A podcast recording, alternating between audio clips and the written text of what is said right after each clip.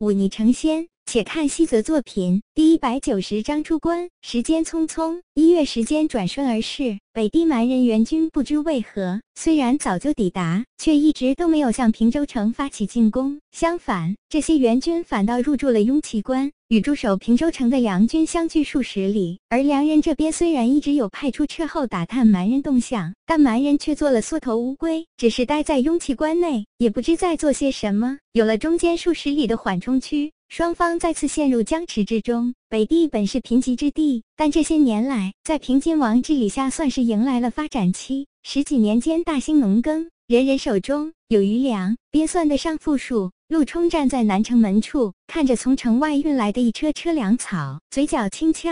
有了白冷泽的安排，现在平州城内后勤供应井井有条。他也完全的解放出来，因为北地起了战事，健康那边对战事关注颇多，反倒没有闲心管他。闲暇时，陆冲还能偷偷练刀，倒也是这些年来难得的轻松了。这些日子，平津王看着自家院中陆冲挥舞短刀练习许久，未碰过的刀法，阴沉许久的脸上终于绽放出了一抹笑意。平州城以西的当剑宗主峰之上，一栋房门紧闭长达一年之久的小楼。突然，房门大开，一个身材颀长、头戴古冠的男子大步走了出来。他深吸一口气，用力地伸展自己的手臂，然后对着天空便是一声长啸，终于肯出来了。站在门外的二长老抬起眼来，笑眯眯的看了这人一眼。二长老受累了，田青阁恭敬的。对着二长老行礼，直起身来后，笑道：“这一年我静心潜修，进境还算让人满意，到五尊了，只差一步。”田青阁笑了笑，脸上带着几分志得意满之色，终究是比那寒秋谈慢了许多。二长老摇头叹。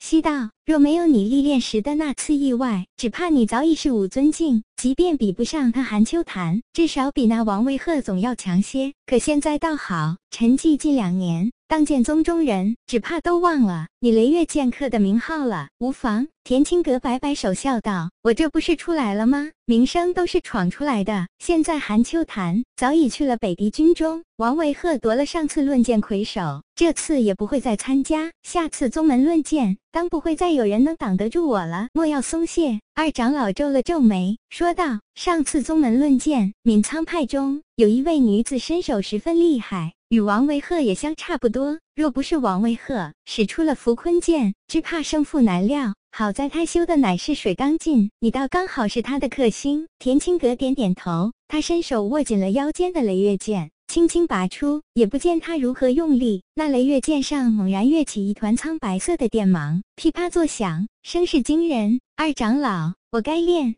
那九天惊雷剑了吧？不急，到达武尊再练不迟。二长老看着他手中雷月剑上的雷芒，微微颔首。这份雷刚劲，倒是深得宗主真传。你若想练剑了，不妨先学学我的无声剑。二长老肯教我？田青阁惊喜道：“素闻二长老的无声剑，乃是融合了天下间剑法的精妙，我自然是想学的。”二长老点点头。开口道：“前段时间那王卫鹤倒是提出想学我的剑法，他乃是日后的宗门守护，我没有道理不教他。只不过我只演示了几遍，他便不来了，也不知他领悟了多少。哼，这无声剑乃是我一辈子参悟剑道所的，岂是那么容易学会的？他也未免太过托大了些。王师弟天资聪慧，想来向二长老学剑，也不过是参悟剑道。”未必便是想学会您的无声剑。二长老点点头，显然心中也是这般想法。田青阁看了看二长老脸色，又问道：“二长老，这些日子我当剑宗中可出现过杰出人物？”二长老摇摇头，略一沉吟，却又点头说道。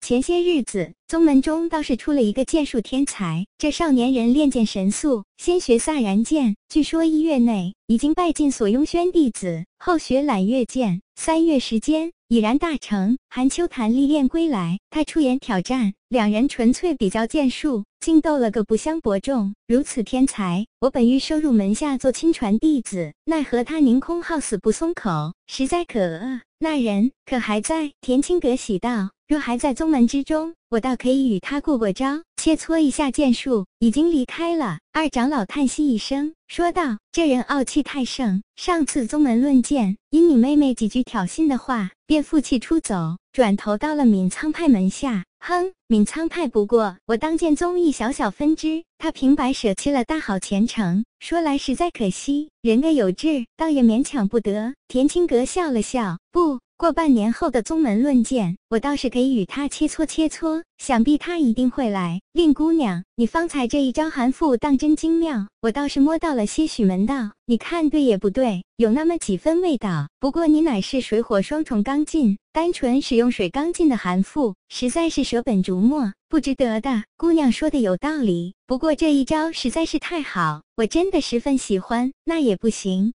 这寒副本就是以冰寒之气来阻断对方剑意操控，你的火刚劲太过炽烈，使出这一招没有意义。那你看这一招如何？这莫不是我那招洞天？师弟你悟性高，可也不能直接搬来就用呀。这一招被你使出来，哪里还有半点威力？难道你指望用火钢劲烧掉对方的兵器吗？令姑娘要叫师姐。好的，令姑娘。后山之上，白冷泽借口学剑，将本来只打算在后山待一个月的令如兰缠在了这里，硬生生待了两个月之久。其实令如兰之所以答应留下，倒也不完全因为要教他剑意的操控之法，而是在跟白冷泽的切磋中，他也有了对剑道新的认识。白冷泽思维跳脱，而且有了新点子，并敢大胆尝试。这一点实在是超出了闵苍派那些弟子，甚至是师尊太多太多。令如兰惊讶于他的头脑灵活，也渐渐被他带的开始深思起这剑道的玄奥来。武道一途，后来者总是强过先人，这是武道的发展之源。可是能够达到那武皇之境的毕竟是少数，多数人都在武尊之下挣扎。